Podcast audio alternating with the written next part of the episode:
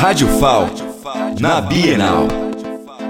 Estou aqui na Bienal com a coordenadora do Colégio Diocesano de Penedo, Mirza Andrade. Qual foi o maior intuito de trazer os alunos para cá? E qual o maior desafio, porque eles são alunos de em torno de 10 a 11 anos. E se você está gostando da Bienal? Então, a nossa maior proposta é trazê-los para esse mundo literário e cultural. Tendo em vista que as telas têm tido um, uma grande intervenção né, nesses momentos que eles estão é, livres.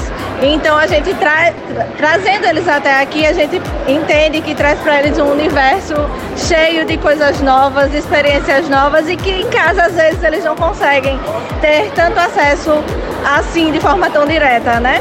Inclusive na viagem a gente já disse sem telas. Então eu, o maior desafio foi esse, eles vinham no ônibus e perguntando o que, é que eu vou fazer sem celular. Então tem sido uma experiência incrível e é uma oportunidade única podê-los trazer aqui nesse momento. Da Bienal do Livro, 10 Menezes.